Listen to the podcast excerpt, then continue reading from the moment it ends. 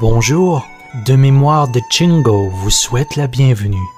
Une fenêtre sur la culture chinoise traditionnelle, des histoires anciennes et leur profonde sagesse pour offrir une inspiration aux petits comme aux grands. Une invitation pour un voyage vers l'authenticité, la bonté et la tolérance.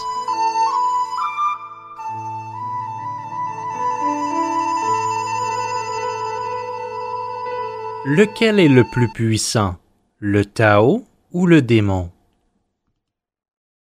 Durant la révolution culturelle, le Parti communiste chinois a éliminé presque toutes les pièces de théâtre basées sur les histoires anciennes, excepté l'histoire du serpent blanc. Dans l'histoire, Serpent blanc est un serpent âgé d'un millier d'années qui a réussi à obtenir une forme humaine. Lors d'une visite au célèbre lac de l'Ouest, elle réussit à attirer l'attention d'un jeune homme et à devenir sa femme. Un moine bouddhiste du nom de Fahai découvre sa véritable origine et amène son mari au temple Jinshan dans le but de le sauver. Serpent blanc et sa servante Serpent vert étaient si puissantes qu'elles ont réussi à inonder le temple. Même Fahai ne pouvait pas les vaincre. Fahai a finalement arrêté l'inondation grâce à l'aide des divinités célestes gardiennes de la loi.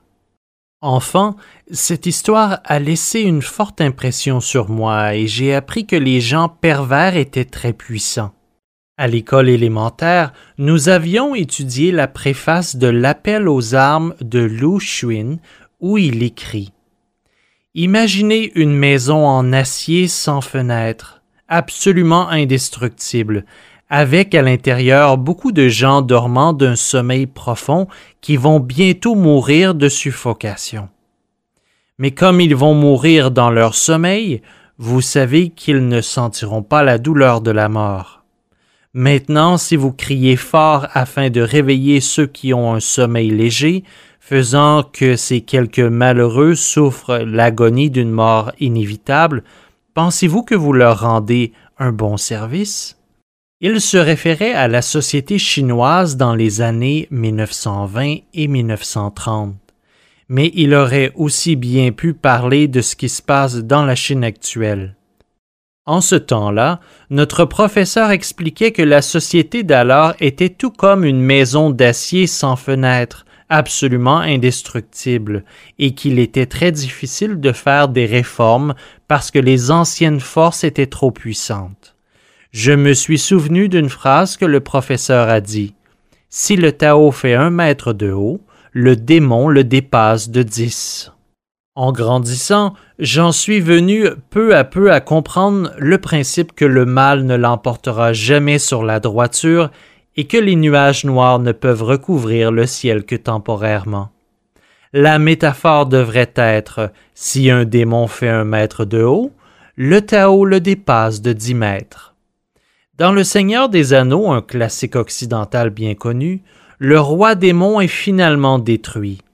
Des histoires comme celle-ci ont renforcé ma croyance que le Tao est plus puissant que le démon j'ai obtenu une compréhension claire de l'importance de maintenir la justice et je suis sorti de l'école diplômé et enthousiaste au sujet de mes croyances. Cependant, la réalité a constamment porté des coups à mes croyances. Au cours des dernières décennies, les messages que j'ai reçus ont été négatifs. Par exemple, de nombreux cas rapportés en Chine continentale indiquaient que quand des malfaiteurs volent ou tuent quelqu'un en public, pas un sur les dizaines de témoins ne viennent à son aide, car ils ont tous peur du mal. Les fonctionnaires sont tous corrompus et il est difficile de rester honnête, alors il ne reste qu'à suivre le sens du courant aussi sale qu'il soit. Spécialement après le massacre du 4 juin, beaucoup de Chinois disaient souvent que le bras ne pouvait pas lutter avec la jambe et que les gens vivaient sous des auvents. Alors il fallait juste baisser la tête. En fait, j'ai douté de ce qui était le plus puissant, le Tao ou le démon. Devrais-je maintenir la justice ou bien me soumettre au mal? Devrais-je contourner ou protester? Beaucoup de mes compatriotes ont été perturbés de la même manière. En lisant les neuf commentaires sur le Parti communiste chinois, j'ai finalement découvert que j'avais été empoisonné par le Parti communiste chinois, aussi appelé PCC. Du serpent blanc à Lu Xun, ce que le parti a infusé en nous, tout a été fait dans le but de nous faire renoncer à la croyance que le bien triomphera du mal. De cette manière, quand le parti exerce son pouvoir maléfique, tous les Chinois sont effrayés, croyant que c'est comment est le monde et que personne ne peut y échapper. En fait, le Tao est toujours plus élevé que n'importe quel démon et aucun démon ne peut surpasser le Tao parce que ceci est l'arrangement de l'univers. C'est comme un principe universel. Cela ne peut pas être prouvé à travers des raisonnements, mais cela se manifeste partout. Bien sûr, pendant une courte période de temps, le démon pourrait apparaître plus fort, mais ce n'est pas quelque chose qui dure. Durant la longue histoire de l'humanité, le mal n'a jamais duré très longtemps. Prenez comme exemple le régime fasciste d'Hitler.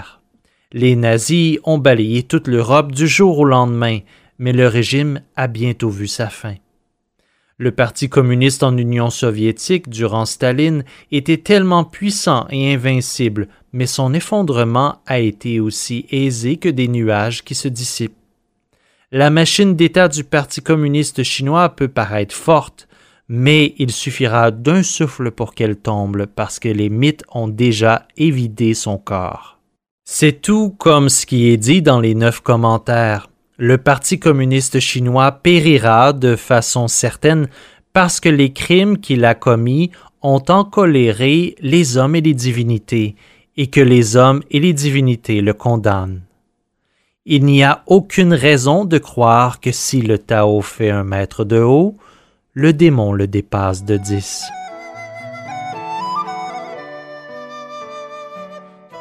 De mémoire de Jingo vous remercie d'avoir écouté ce podcast. Au plaisir de vous retrouver pour d'autres histoires.